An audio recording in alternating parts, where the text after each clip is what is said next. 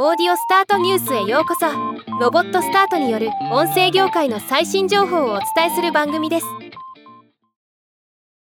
ブルームバーグの報道によるとソニーミュージックがポッドキャスト部門で大規模なレイオフを行う予定とのこと。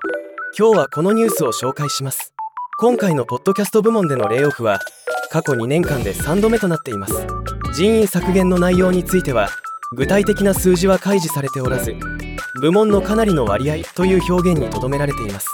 ソニーの広報担当者はブルームバーグに対して業界の多くの企業と同様当社もクリエイティブ戦略の転換を継続し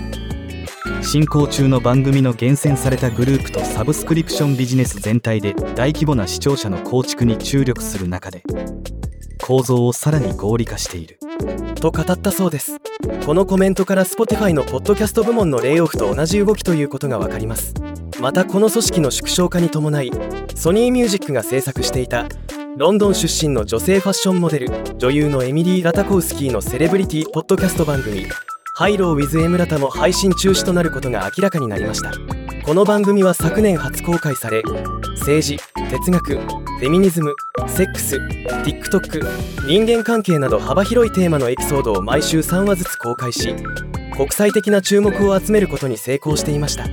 しかし米国を中心とする十分な広告主を引きつけるには至らず中止に至ったとのこと。ではまた。